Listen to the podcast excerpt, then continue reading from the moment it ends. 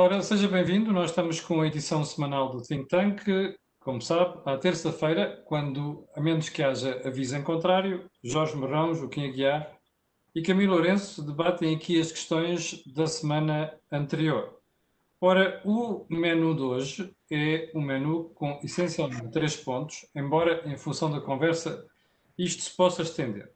O primeiro ponto tem a ver com um post que o Jorge Marrão colocou aqui esta semana, que teve, além de ter muitas partilhas, teve muitíssimas interações. E um post interessante. Dizia o Jorge Marrão que o trabalhador português é pobre. E olhando para a Pordata, dados de 2018, o salário médio mensal é de 940 euros. O valor líquido será, por isso, de cerca de 750 euros, por efeito do imposto de 190 euros, mais euros por dia o valor mensal chega a 300 euros. Se comprar um automóvel de 12 mil euros a pagar a 7 anos com uma taxa de juros de 2%, a prestação mensal chega aos 152 euros. Logo, sobram 198 euros. Admitindo que esse trabalhador deverá poupar 10% do seu salário, ou seja, 75 euros por mês, o apartamento que poderia comprar teria ter o valor de 52.474 euros, assumindo que o pagaria em 25 anos e uma taxa de juro constante de 2%, com uma prestação de 222 euros. Diz o Jorge que revelam como a qualidade média de vida dos portugueses é baixa e pergunta como é que se percebe a passividade como é que se percebe a passividade do português comum face a esta qualidade média de vida que é baixa e já agora porque é que somos um país pobre? Primeira questão.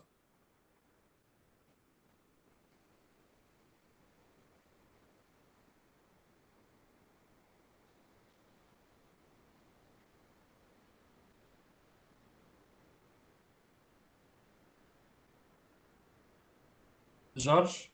Sim, sim, Camilo. O Joaquim parece que não está a ouvir, não tem som.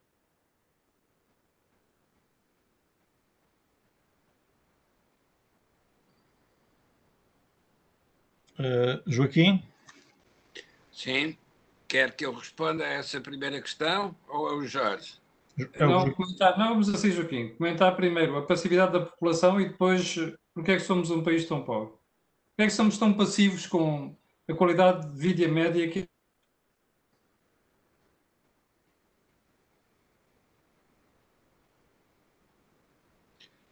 Oh, oh, Camilo, todos esses números uh, deveriam ser conhecidos uh, espontaneamente, sem ser preciso fazer contas. Todos nós temos obrigação de saber que somos pobres, mas isso tem implicações que são, essas sim, mais importantes do que esses números. As implicações são: nós não temos mercado interno, porque numa sociedade em que os rendimentos médios são desse tipo, não é possível ter um mercado interno para sustentar atividades sofisticadas e crescimento económico. O que significa necessariamente que a economia portuguesa tem de ser externalizada, isto é, tem de abrir os espaços externos para nós ganharmos aí a dimensão que não temos internamente. Para escaparmos a essa uh, pobreza natural, é preciso exportar o próprio país, exportar o nosso espaço económico e integrá-lo em espaços mais vastos. Essa é a grande virtude da União Europeia a União Europeia não serve para dar subsídios e para dar fundos de coesão ou para proteger a dívida pública. A União Europeia serve para alargar o espaço da competição. Mas esses números também mostram uma outra coisa: é que não é com políticas distributivas que nós podemos corrigir essa pobreza porque estamos a distribuir de pobres para pobres. Ora, nunca será possível melhorar o nível médio de rendimentos se estivermos a fazer distribuições de pobres para pobres. Aliás, há um número que não aparece aí, mas que também seria interessante, que é analisar nas declarações do IRS, nas declarações dos impostos de rendimentos, quem é que realmente paga imposto de rendimentos. E o que verificamos é que, da sociedade portuguesa, é uma pequena minoria que paga o essencial do imposto de rendimentos. Mas isso é também a característica que se, que se encontra nas sociedades que são pobres. Ora, uma sociedade que é pobre precisa de se abrir espaços que, sendo mais ricos, esses sim permitem distribuir dos espaços mais ricos para o espaço mais pobre. A integração europeia é uma das respostas a essa questão. Mas antes da integração europeia, o que é que houve? Portugal teve de se expandir no seu império colonial para resolver a pobreza natural histórica do pequeno espaço retangular na Península Ibérica. Mas aqui, não mas é uma... o português comum não percebe isto. O português comum não percebe que a União Europeia não serve só para distribuir fundos e que isto é um problema de espaço geográfico e económico maior e, portanto, nós temos que mudar de modelo de crescimento. Mas aquilo que a sociedade portuguesa sabe da sua própria história é que não pode ficar fechada no seu espaço original. Como hoje não podemos fazer novas expansões e descobrir novos mundos para o mundo, aquilo que temos de fazer é utilizar o espaço que temos ao nosso lado, que é o espaço europeu, e trabalhar dentro do espaço europeu. Oh, Joaquim, mas nós estamos há 34 anos a trabalhar neste espaço europeu. A minha pergunta é, porquê é que os portugueses são passivos? Estão neste espaço há 34 anos, já tinham a obrigação de perceber porque é que este modelo não funciona. A minha dúvida é essa como cidadão. Está a ver? É muitas pessoas que, que... Este é um post de Jorge Marrão que fez esta semana. E há muita gente a interagir com isto, o que mostra que é uma preocupação de quem nos vê e quem nos lê, não é? Portanto, se existe essa preocupação, porquê é que o português ainda não percebeu que não é por aqui que nós vamos lá? Oh, oh Camilo, não são os portugueses que têm que perceber. Os dirigentes políticos dos portugueses é que têm de explicar aos portugueses, com os programas que apresentam, o que são as nossas limitações e como é que se responde a essas limitações. Agora, se os dirigentes políticos querem ser dirigentes nacionalistas ou querem ser dirigentes distributivos para tirar dos que têm e dar aos que não têm, é evidente que continuamos fechados neste galinheiro com redes, onde só o galo pode ser uh, o, o, dominador da situação do galinheiro. Ora, é essa, esse rebentar das redes que permite que a sociedade portuguesa se possa desenvolver. Enquanto ficarmos fechados a olhar uns para os outros, a única coisa que descobrimos é que só temos pobres à nossa volta. Deixe-me ir ali ao Jorge. Jorge, porquê é que nós continuamos fechados em nós próprios e porquê é que nós em 34 anos não percebemos que o modelo não é este?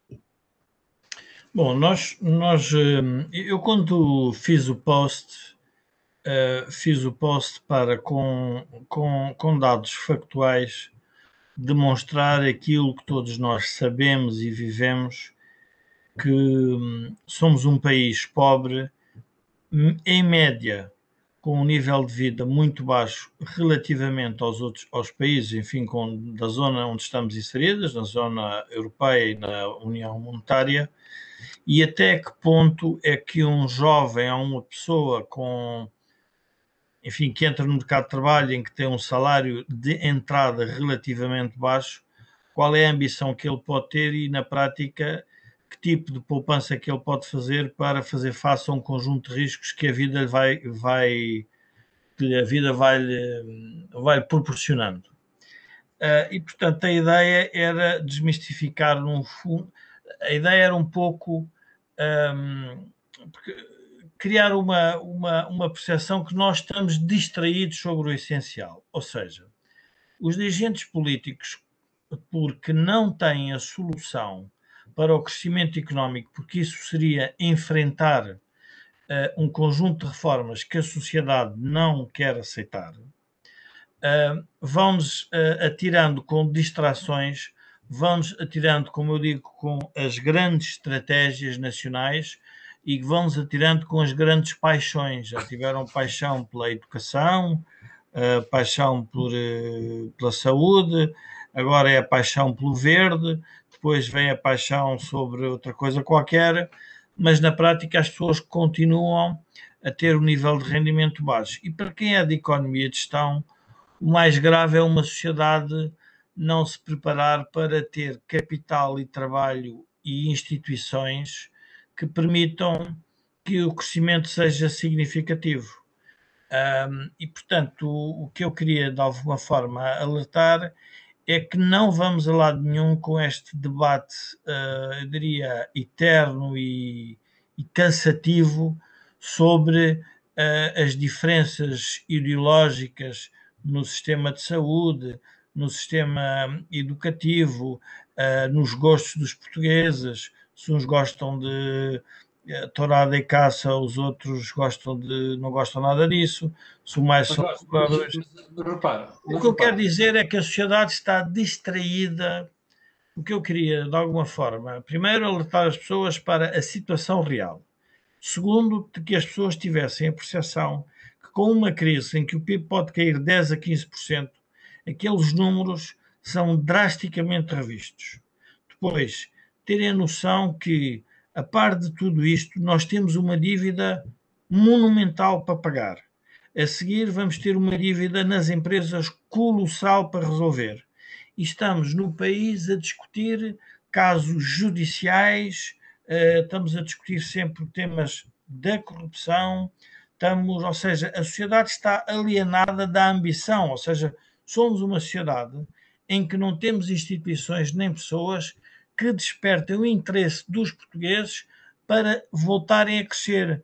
Mas isso não é estranho, é aqui que eu quero chegar, Jorge. É o que eu quero chegar é aqui. O Joaquim Mas diz que é, fecharam... políticos não é dos portugueses. Epá, eu não consigo perceber isto. Então quer dizer que os políticos que nós temos não têm nada a ver com os portugueses? Têm. Porque nós já não, não. Nós, não, não, não. O que nós temos foi uma classe política que, com a dívida, adormeceu a ambição dos portugueses.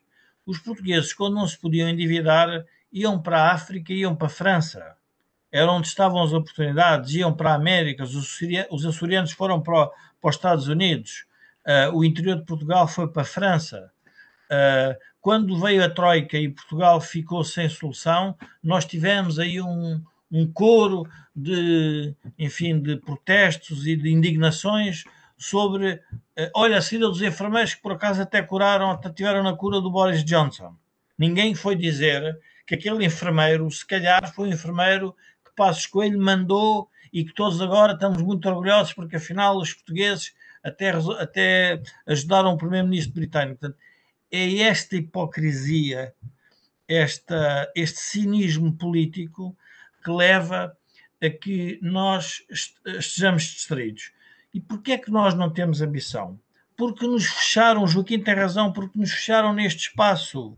Ou seja, só é possível Portugal voltar a crescer quando os portugueses que não estão satisfeitos emigrarem ou quando os portugueses que estão, não estão satisfeitos mudarem o sistema político, os, os partidos que são uh, e os políticos que nos representam. É só dessa forma. Podemos dizer, bom, mas os que ficarem cá são os resignados. Pois serão os resignados porque os outros querem melhorar a sua vida. Ora, nós não podemos estar portanto, a, a endividar permanentemente o país para resolver as teorias redistributivas da esquerda, estamos sempre a dizer que tudo é uma desigualdade e, portanto, que é preciso uh, que essa igualdade uh, seja, essa desigualdade seja eliminada, unissimamente com dinheiros europeus e depois estarmos a tocar os europeus porque não nos emprestam o dinheiro que nós deveríamos ter para que haja a coesão na Europa. Ora, é este círculo vicioso que não nos tira deste retângulo que leva a que o país empobreça. E, portanto, Uh, depois pergunta-se, mas afinal, mas depois como é que é feita esta distribuição do pouco dinheiro que o país uh, gera? Essa distribuição depois é feita por um conjunto de, de interesses que se aglutinam à volta do Estado. E, portanto, quando nós agora olhamos, se vocês repararem, todos os casos que nós temos relativamente à corrupção são casos em que o Estado está permanentemente envolvido. A corrupção entre privados tem uma punição imediata. Um tipo é despedido e nunca mais tem emprego porque toda a gente sabe que aquele tipo foi corrompido. Mas quando nós estamos a falar na relação dos privados com o Estado é diferente, porque o próprio Estado cria políticas públicas que obrigam os próprios privados a entrar em, eu diria, seja, em zonas. O que a dizer é que o modelo de incentivo está errado. É isso.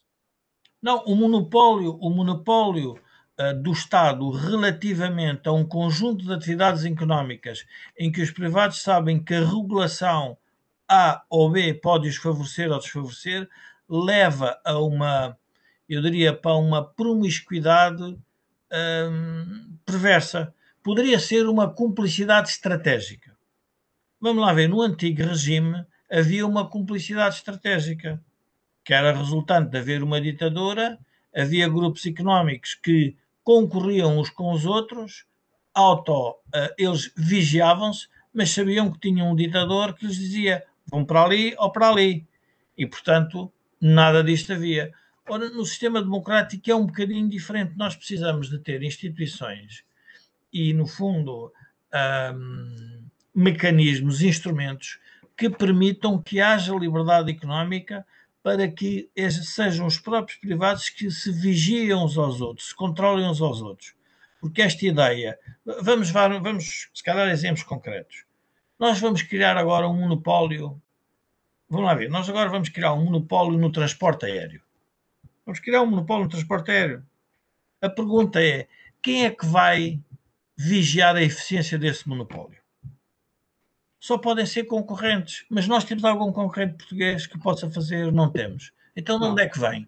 Então, o que é que vai acontecer relativamente a um conjunto de políticas públicas que são dirigidas a essas empresas? Vamos ter problemas com ajudas de Estado, com debates na Europa, mas se houvessem duas ou três companhias, era diferente. Porquê? Porque provavelmente nós estaríamos a entrar num regime de auto, diria, autorregulação autossupervisão um, uh, eh, recíproca. Portanto, nesse, é nesse sentido que eu estava a tentar uh, alertar as pessoas para porque é que nós temos que compreender porque é que continuamos pobres.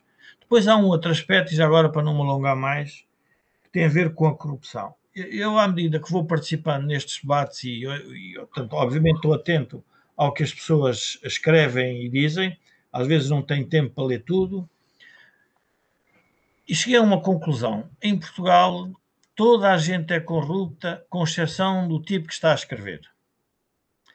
Ora, nós temos que também começar a ter algum sentido crítico para não irmos atrás de um jornalismo, diria, sensacionalista e de uma, eu diria, de, uma, de, uma, de, um, de um acordo que houve entre, se quisermos, a justiça e a comunicação social para destruir, de alguma forma, as bases das instituições e as próprias pessoas. Uma coisa, é uma coisa são as instituições, outras coisas são as pessoas. Portanto, nós temos que começar a separar isto. Uh, e temos que ter mais sentido crítico e talvez ter uma, uma humildade até para esperar sobre os resultados. Porque o que nós estamos a fazer é antecipar uh, julgamentos que depois, por razões de ineficácia política, porque não conseguiram fazer a reforma de justiça, levam a que se, que se torne, as decisões sejam muito tardias e, portanto, há um, há um tempo de julgamento mediático que não se coaduna com os tempos da justiça. E isso é uma crítica que nós temos que fazer aos partidos. São os partidos que não estão a resolver isso. Oh, Joaquim, agora pegando neste último tema que o Jorge introduziu, uh, da Justiça, um, o, que, o, que, se passou esta semana com eh, as decisões à volta da EDP são um exemplo disto? Há uma justiça mediática e há outra justiça que é feita nos tribunais? Oh, Camilo, há, a, a justiça, para ser eficaz, tem de ser proporcional. Ou seja, não pode provocar mais danos do que aqueles que está a examinar e a julgar. Quando o exercício da justiça provoca danos superiores ao do suposto crime que ainda nem sequer foi a julgamento, há um problema na justiça. Mas há um segundo problema. É quando se executam penas sem ter ido previamente a julgamento, então pergunta-se para que o julgamento? Claro. Porque já está feito, não é o julgamento na praça pública dos órgãos de comunicação social. É o julgamento na praça pública dos órgãos judiciais. Ora bem. Que pura e simplesmente tomam uma decisão uh, mesmo antes de estarem reunidas as provas e, sobretudo, ouvidos os argumentos da defesa. Mas, mais interessante ainda, é que se isto se aplica a gestores de empresas, então por que é que não se aplica a gestores dos partidos políticos? Quando são eles os verdadeiros promotores daquilo que depois fazem os tais administradores de empresas. Ora, o facto de uh, processos que envolvem dirigentes políticos se prolongarem indefinidamente, quando é óbvio que alguém no poder político permitiu que essas práticas acontecessem, então por que é que se começa por punir, identificar e trazer para a praça pública aqueles que eram os executores das instruções políticas superiores que coordenavam as suas atividades. Portanto, é esta desproporção entre a decisão judicial e as suas consequências, mas também entre o que são as prioridades da ação judicial, que eu acho que devem ser devidamente analisadas. Mas, para não perdermos o primeiro ponto da sociedade pobre, mas o que verdadeiramente vemos aqui acontecer é a cerimónia do poder político que identifica acusações para não ter que se avaliar a si própria e reconhecer a sua responsabilidade naquilo que foram as ações que ou promoveram ou permitiram. E, nesse sentido, o sistema judicial, agora, como no tempo da ditadura, tem como única finalidade preservar o poder e não, não tem por finalidade identificar aqueles que são os verdadeiros autores morais daquilo que depois acusam nos administradores das empresas. Mas, Joaquim, então, como é que se reforma isto se a justiça é quase autónoma? É? Nós temos órgãos que disciplinam o setor, com quem é muito difícil trabalhar, porque são autênticos grupos de interesse dentro da sociedade portuguesa. Oh, Camilo, uh, o, o único juiz efetivo na política é o real, é a realidade. Aquilo que verdadeiramente interrompe esse abraço entre os interesses e o sistema judicial é o fracasso dos interesses. Porque o fracasso dos interesses significa que o que estavam a fazer era pura ilusão, que não tinha nada a ver com a realidade. E é a realidade que os vai punir. Chama-se isso o mercado tem sempre razão. é o mercado que vai definir o que é que são os culpados e o que, é que são os virtuosos. Só que, quando o mercado toma essa sua decisão, já não há nada que possa ser salvo. E, na prática, o que acontece é que as empresas onde isso acontece vão ter de ser entregues a entidades externas que venham depois utilizar o que para eles é um mercado marginal, mas para nós é o nosso mercado essencial. E, mais uma vez, aquilo que provoca a pobreza é aquilo que empobrece ainda mais.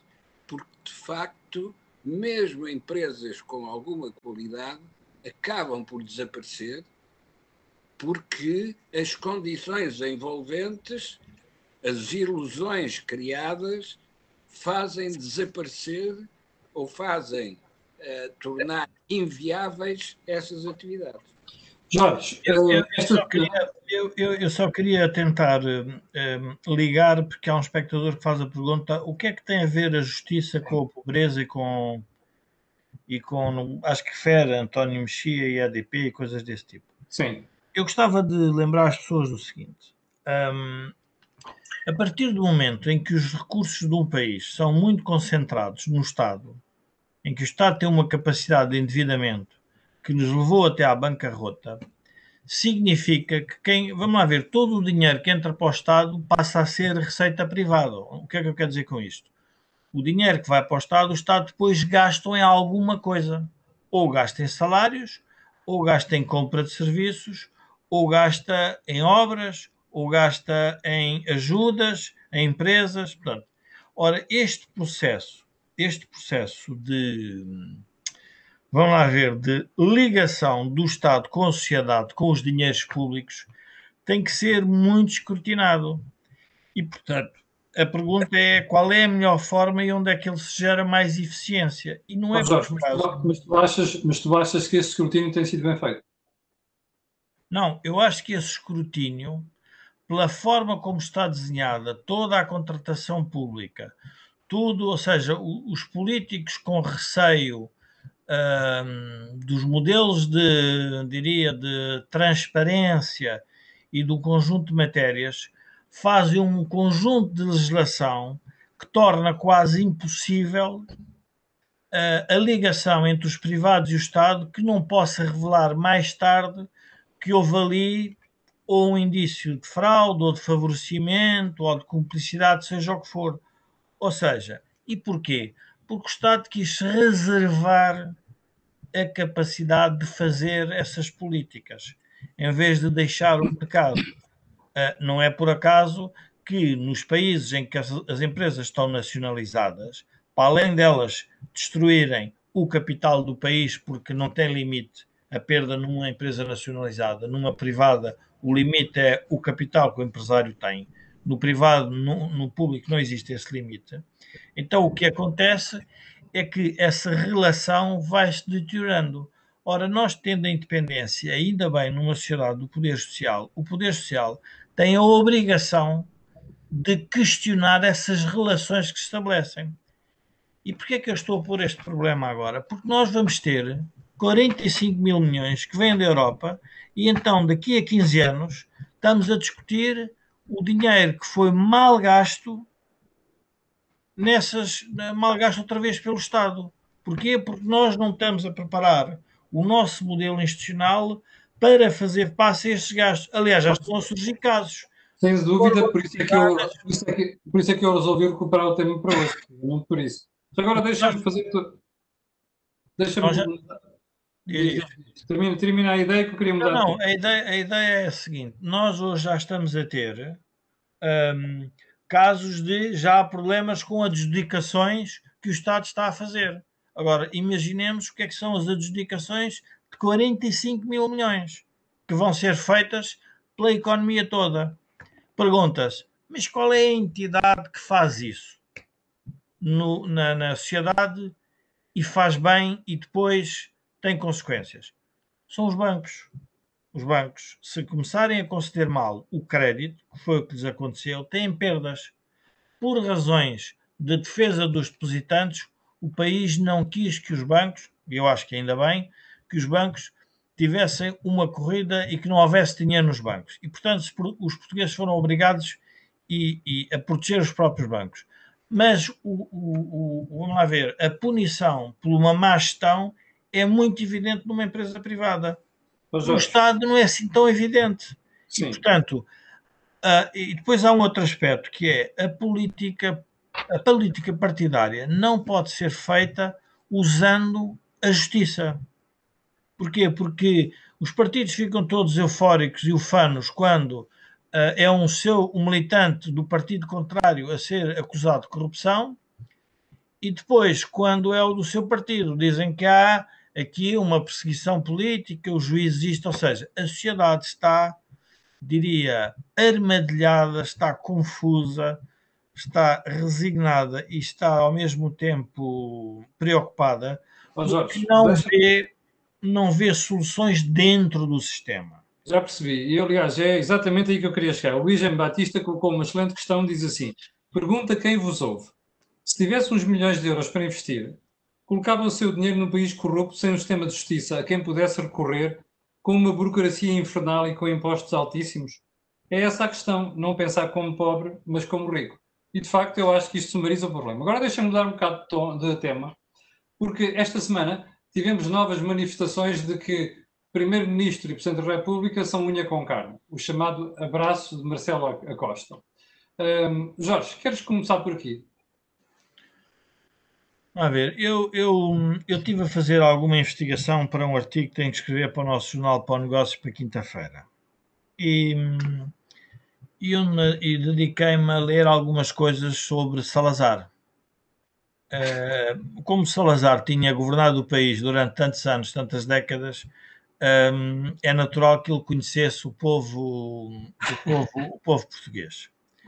Um, e, e fez-me lembrar, à, à, medida que ia lendo, há uma expressão em que ele explica porque é que o país precisava de uma ditadura. O país precisava de uma ditadura porque, dizia ele, que entre a extrema esquerda e a extrema direita está a nação e é preciso cuidar da nação. E os partidos não sabem cuidar da nação, porque os partidos sabem cuidar-se deles próprios. E é preciso alguém que venha que explique o que é que é a missão para a nação.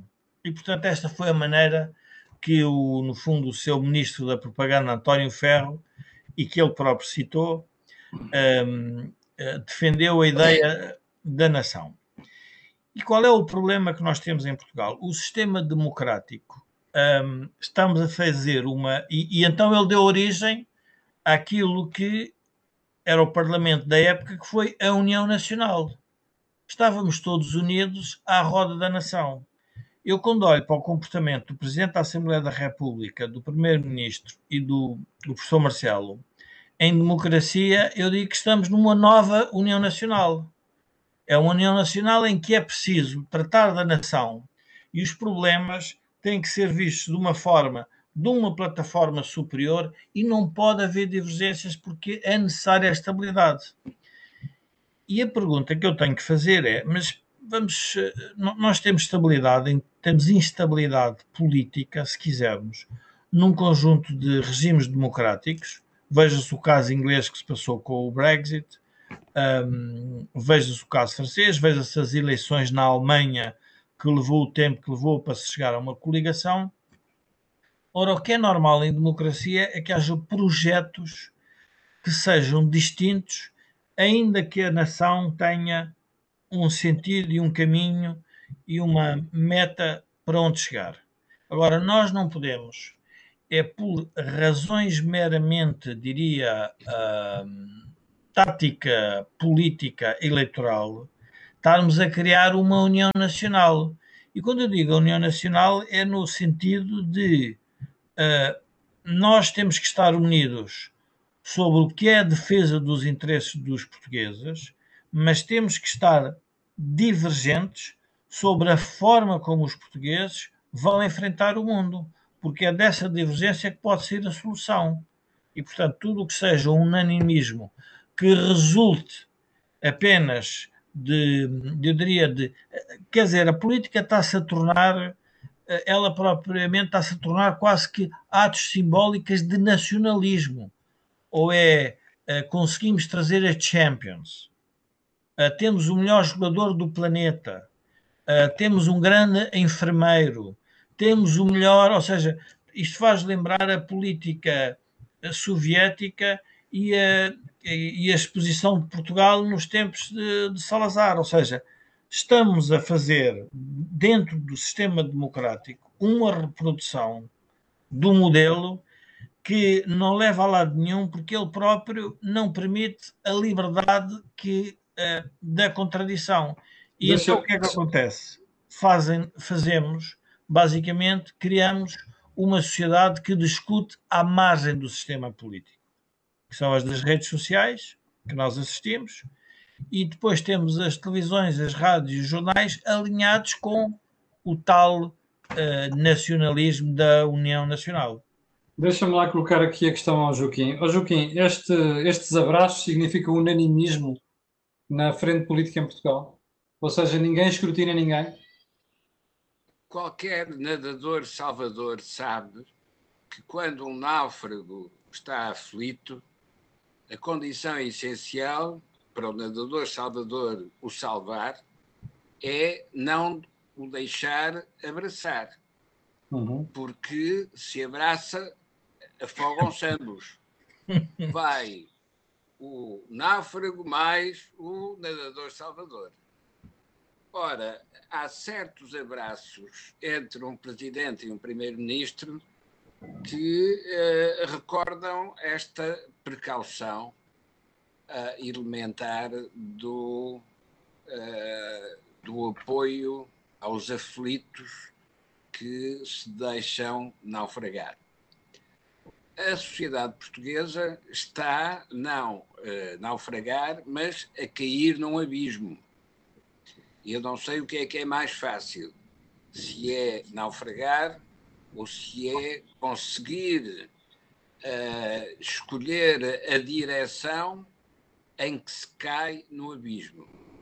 Porque a situação em que estamos hoje, com a crise sanitária, é uma queda no abismo económico. Infelizmente para nós, temos eleições presidenciais próximas. Infelizmente. Por que, para... é que diz infelizmente, Joaquim? Não percebi. Porquê é que diz infelizmente? Infelizmente para os americanos, eles têm eleições presidenciais próximas. Ah, ok. Este efeito da proximidade das eleições presidenciais perturba os agentes políticos que estão interessados nessa eleição e distorcem as suas declarações e as suas decisões em função disso. Ora, a preocupação que temos de ter é não nos deixarmos iludir por essas imagens. Por exemplo, não sei se no Pátio das Damas, que é uma das entradas no Palácio de Belém, ainda está uma escultura uh, ao lado direito da porta da entrada, que eram dois uh, anjos gordos abraçados um ao outro. Essa estátua foi lá colocada no tempo do Bloco Central Mário Soares Mota Pinto. Uh, e ilustrava o que era uh, o, abraço do Bloco Central. Só que por cima dessa estátua continuava a estar o verdadeiro inquilino do palácio, que era o Presidente da República. Uhum. Neste caso, o abraço do Bloco Central é entre o Presidente da República e o Primeiro-Ministro. Uh, e isso tem uma outra implicação, que é o Presidente da República veio, foi dirigente do partido que habitualmente faz o Bloco Central e que neste caso não está lá. Mas Joaquim, então Jerónimo Sousa tem razão quando vem dizer que o Presidente da República está a patrocinar uma, um bloco central, ainda que não formal? Bom, isso é a visão do Partido Comunista. Mas quero recordar que quando o, na altura, primeiro-ministro e dirigente do PSD, Aníbal Cavaco Silva, decidiu apoiar a, a recandidatura do Dr. Mário Soares ao segundo mandato, este responde: sou republicano, socialista e laico. E responde isto porquê? Para mostrar que não tinha nada a ver com aquele Aníbal Cavaco Silva, que era social-democrata, uh, católico. E não era monárquico. Só não era monárquico e respeitador dos bons costumes. Ora bom, porque é que agora não há esta necessidade de diferenciação? Porque Portugal está a cair num abismo.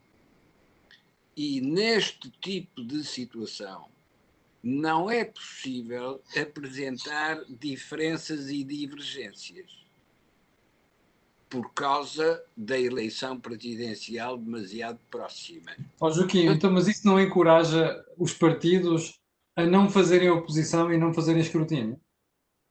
Ninguém pode fazer oposição, porque na situação atual, quem, quem, eh, quem abraça o problema cai com o problema. Isto é, quem hoje exerce o poder está condenado a falhar naquilo que é a exigência de responder a problemas para os quais não tem recursos suficientes. Então, o que é que era preciso que acontecesse? Em lugar de estarem abraçados, o senhor feliz e o senhor contente uh, não precisam de dizer qual é o estado deste país precisam é cada um por seu lado a dizer que respostas podemos ter a estes problemas. Quando o Presidente da República invoca o milagre para explicar os primeiros números favoráveis na crise sanitária, ficou condenado a mostrar-se uh, descrente do santo milagreiro quando o milagre desapareceu. Ora, teria sido melhor que todos perguntassem até onde pode resistir o nosso Serviço Nacional de Saúde. Para salvarmos os que estão atingidos pelo vírus, estamos a prejudicar todos os outros que têm as doenças correntes que sempre teriam, mas que não têm agora os cuidados médicos de que precisavam porque estão todos deslocados para a emergência. Oh, Joaquim, mas não faria sentido numa situação destas por, o Estado por negociar com os hospitais, hospitais privados para eles fazerem aquilo que os públicos não podem fazer nesta altura? O problema com essa opção é que os hospitais públicos têm um proprietário que não permite que haja concorrência a essa propriedade. Isto hum. é, os portugueses só podem ir ao Serviço Nacional de Saúde. Morrem, morrem porque são pobres, mas têm um Serviço Nacional de Saúde. Isto é, porque é que não se faz um inquérito de satisfação uh, dos utentes àquelas que eram parcerias público-privadas na saúde e que se tornaram partes integrantes do Serviço Nacional de Saúde. Porque não dá jeito ao governo. Não, porque isso, com, isso entra em contradição com o proprietário do Serviço Nacional de Saúde. É o que estou a dizer. Vai dar Ora, o mesmo. Uh, e o paradoxo é este: é que os utentes das parcerias público-privadas utilizavam essas instalações como se fossem instalações do Serviço Nacional de Saúde, porque eram instalações do Serviço Nacional de Saúde. Mas agora, que já não tem a parte de parceria, tem a parte do exclusivo. Qual é a eficiência desses hospitais? Aqui é que convinha fazer a comparação para se mostrar que agora são muito mais eficientes do que eram. Saem muito mais barato ao, ao, ao orçamento. Agora é que convinha fazer essa demonstração. E era para isso que o abraço entre o Presidente e o Primeiro-Ministro devia ser utilizado. Porque nós devíamos estar a pensar hoje é quais são as atividades em que Portugal pode ser competitivo na Europa. Sim. Porque ser competitivo em Portugal é competir com hospitais privados e Serviço Nacional de Saúde. Não, nós temos capacidade, com as nossas universidades e a formação médica que elas proporcionam, nós temos capacidade para competir em qualquer mercado europeu em serviços de saúde. Mas para isso é preciso tomar a decisão de investir nesse setor. Porquê é que não se investe nesse setor? Porque o Serviço Nacional de Saúde tem proprietário. E é aí que encontramos. Isso leva-me a outra pergunta, desculpa lá. Uh, nós estamos a ver este, uh, este preconceito do Estado para com o serviço de serviço, aliás, para com os hospitais privados e o serviço privado de saúde. E estamos, estamos ao mesmo tempo a ver os grupos privados de saúde a fazerem novos hospitais. Como é que se, como é que se compreende esta aparente contradição? Oh, oh, oh Emílio, a, a, a, contradição é mais funda. Como é que há uh, atividade privada no setor de saúde quando o setor de saúde público é gratuito? A que propósito é que alguém vai pagar por uma coisa que é gratuita? É que no gratuito morre. e esse é que é o paradoxo desta situação. Mas então porquê é que há proprietários do Serviço Nacional de Saúde? Porque quer o Partido Socialista, quer o Bloco de Esquerda, quer o Partido Comunista, querem dizer que eles asseguram, eles garantem a saúde dos portugueses e ninguém tem de pagar. Esquecem é que a saúde é um dos setores mais competitivos, com mais inovação tecnológica, uhum. onde se pode atuar nesta altura. Então, por que é que alguma entidade privada investe neste setor? Pela razão óbvia que são as deficiências do público que criam um mercado para os privados. E quem não está a ver isto continua agarrado à sua propriedade e cada vez é mais pobre, isto é, cada vez eh, o seu, eh, a sua prestação de serviços é mais deficiente. Quando tinham ao lado uma possibilidade de controlarem administrativamente a competição entre público e privado porque as empresas do setor privado, mas as empresas das parcerias público-privadas, eram diretamente controladas pelas entidades administrativas do Estado. Ora, quando tinham essa possibilidade, que era o abraço efetivo entre público e privado, preferem o abraço entre o Presidente e o Primeiro-Ministro. Porquê? Porque há eleições a curto prazo. Qual é a responsabilidade de um Presidente da República? No primeiro mandato, a responsabilidade de um, presidente, de um Presidente da República é estar em condições, no último dia da apresentação de candidatura ao segundo mandato, estar em condições de poder escolher ser candidato com a certeza de ganhava. Esta é a obrigação do primeiro mandato. A obrigação do segundo mandato é completamente diferente, porque não tem terceiro mandato. A obrigação do segundo mandato é resolver os problemas que deixou acumular no primeiro mandato. Então não era melhor ter só um mandato, proibir o segundo? Não percebi. Não era melhor ter só um mandato na Constituição e proibir o segundo? É que assim o Presidente começa logo a trabalhar. é, isto não é solução, porque um presidente que só tem um mandato uh, fica impedido de preparar aquilo que é a verdadeira função do segundo mandato. E a verdadeira função do segundo mandato é agora que não me posso recandidatar, vou dizer o que deve ser feito. Se só tem o primeiro mandato, tem que ter esta atitude logo no princípio. E isso é tem, mau? Tem que, é mau porque assusta todos os que estiveram no período anterior no poder. E, portanto, provoca reação e impede de fazer aquilo que tem de ser feito.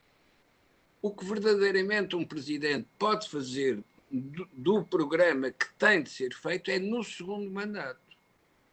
E por isso é que o segundo mandato é sempre diferente do primeiro, salvo naqueles casos em que o coração já não bate e, portanto, já não há flutuações dos batimentos. Mas... Jorge, uhum. antes de passar ao Jorge, diga. Bom, eu, eu talvez. Hum... Deixa-me perguntar uma coisa: concordas com esta visão de Joaquim, que é, uh, é melhor ter dois mandatos do que ter só um? Uh, para alguns presidentes era bom que nunca tivessem nenhum mandato, mas, uh, mas isso, isso, isso não. Muito era pedir muito. Um, eu, eu um, talvez, talvez um, tentasse olhar para o que está a passar com o Presidente da República português com a ideia de que ele pode estar a querer encarnar uma unanimidade que se percebe do ponto de vista eleitoral, mas que ela é falsa do ponto de vista da política prática. Ou seja, uh, o, uh, Portugal ainda está dividido sobre qual é o modelo de sociedade que nós devemos ter para o futuro e esse modelo de sociedade foi posto em causa quando a Troika chegou, mas também foi, foi posto em causa quando nós tivemos o governo de Cavaco Silva e de alguma forma uh, não, nunca foi posto em causa quando o Partido Socialista esteve no poder, que mais ou menos foi fazendo uma gestão, eu diria, equilibrada entre o setor público e privado, numa lógica europeia em que a, o país precisava de se modernizar internamente, mas não tinha necessidade de se expandir para o mundo. Ora, hoje nós precisamos de um país que precisa de se expandir para o mundo, exportar mais, precisa ter mais empresas, mais empresários, mais capitalizados e, portanto, precisa de gostar mais do setor privado e do setor empresarial. Ora, a pergunta é: e quem é que cria um desconforto no sistema político para que ele mude? uh, das duas uma, ou são as pessoas na rua em que se começam a manifestar sobre algum conjunto de medidas que os governos vão tomando, ou é dentro do próprio sistema político que a tensão vai nascer e que vai obrigar a que os partidos mudem as suas posições e alinhem de alguma forma as políticas. Ora, o Presidente da República, por questões eleitorais, tem querido fazer esse bloco central, esse unanimismo, essa ideia de que a estabilidade é saudável para os portugueses e é a maneira uh, que nós temos de sofrer menos, mas não nos está a contar a história, é mas a longo prazo que país é que nós vamos ter? Porque quando for a longo prazo já ele provavelmente não é Presidente da República. E, portanto, é da conjugação de um período de mandato e dos desafios a médio e longo prazo que o país tem que encontrar um equilíbrio. E o próprio Presidente não está a querer fazer isso. Aliás, quando se, quando se, ouve, quando se lê nas notícias que o Presidente se reuniu com um conjunto de pessoas da direita para e dizer, bom, mas porquê é que eu hei de fazer, uh, fazer mais oposição ao que o Governo está a fazer quando a direita tem 30%? Uh, Ora, essa provavelmente é que devia ser a razão.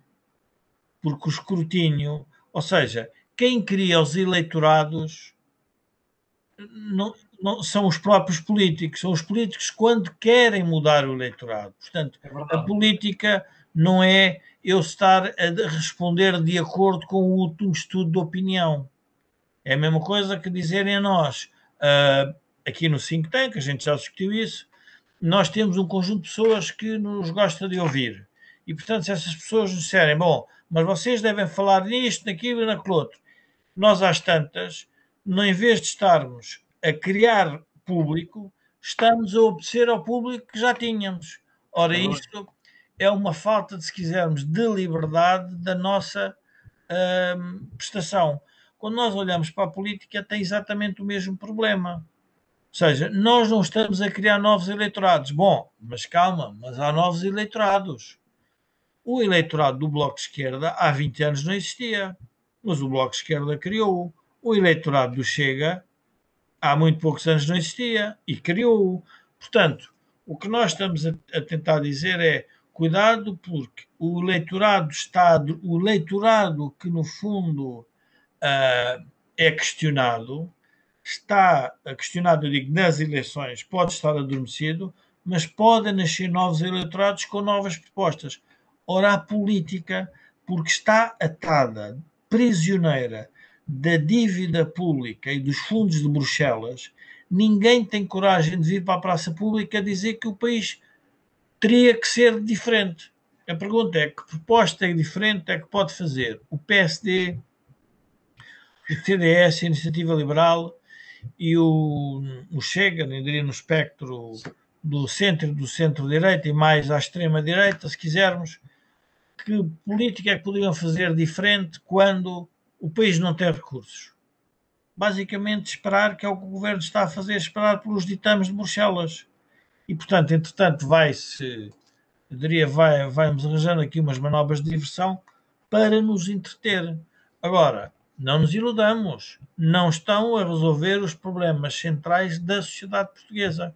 Quando eu digo que uh, os governos reformistas do, da social-democracia, quer de Cavaco, quer de Passos, ou se quisermos mais liberal uh, de Passos, uh, foram introduzidas, gerou uma tensão fortíssima na sociedade portuguesa. Exatamente. E a sociedade portuguesa, entretanto, mudou e reagiu bem. Ora, onde é que nós estamos a assistir isto hoje? Nós não estamos a assistir basicamente é uma entante que é uma incumplicidade de medo.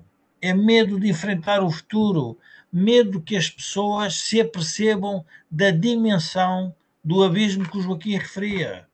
E, Estamos portanto, mais velhos. Hã? Estamos mais velhos, Jorge. A população envelheceu, portanto, isso reflete o medo a também. A população é? envelheceu e os jovens vão-se embora porque percebem que, que não é para eles que não é para não eles. Estamos a criar condições para eles, exatamente. Não estamos a criar condições e, portanto. Pensa, ao tempo estamos a chegar aos 60 minutos, temos que fechar isto aqui. Então, Joaquim queria dizer qualquer coisa, acho eu. Joaquim, muito rapidamente.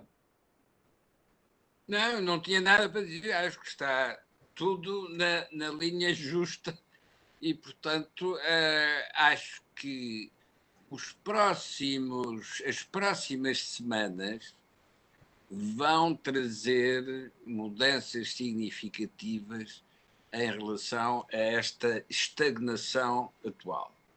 Uh, e isso significa que as eleições presidenciais ainda podem vir a ser importantes, não pelos candidatos, mas por aquilo que o presidente que se candidata à reeleição vai ter de dizer até ao momento ao em que, é que apresenta a sua candidatura.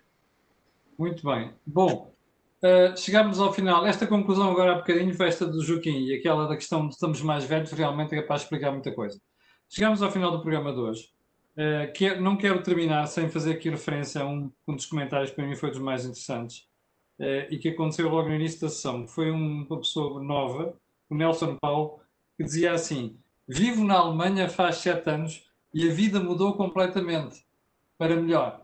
Isto é capaz de dizer alguma coisa, até porque o Nelson Paulo tem aqui uma cara de pessoa nova. É o que o Joaquim estava a dizer, e o Jorge, que é nós estamos a criar um país onde não criamos oportunidades para estes, estamos a criar um país onde estamos a tentar sobreviver os mais velhos, a população mais velha.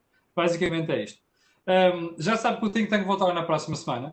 Para agradecer ao Jorge e ao Joaquim uh, o debate que fizeram aqui connosco. Hoje estamos outra vez com um número mais elevado de espectadores, o que é bom sinal. Para o final, quero-lhe pedir aquilo que peço sempre. É, aqueles que já viram e os que vão ver, coloquem um gosto e façam partilha nas redes sociais, porque aquilo que houve aqui não houve mais nada nenhum. Quanto a mim, amanhã às 8 da manhã estarei de volta. Com licença, obrigado e até à próxima semana.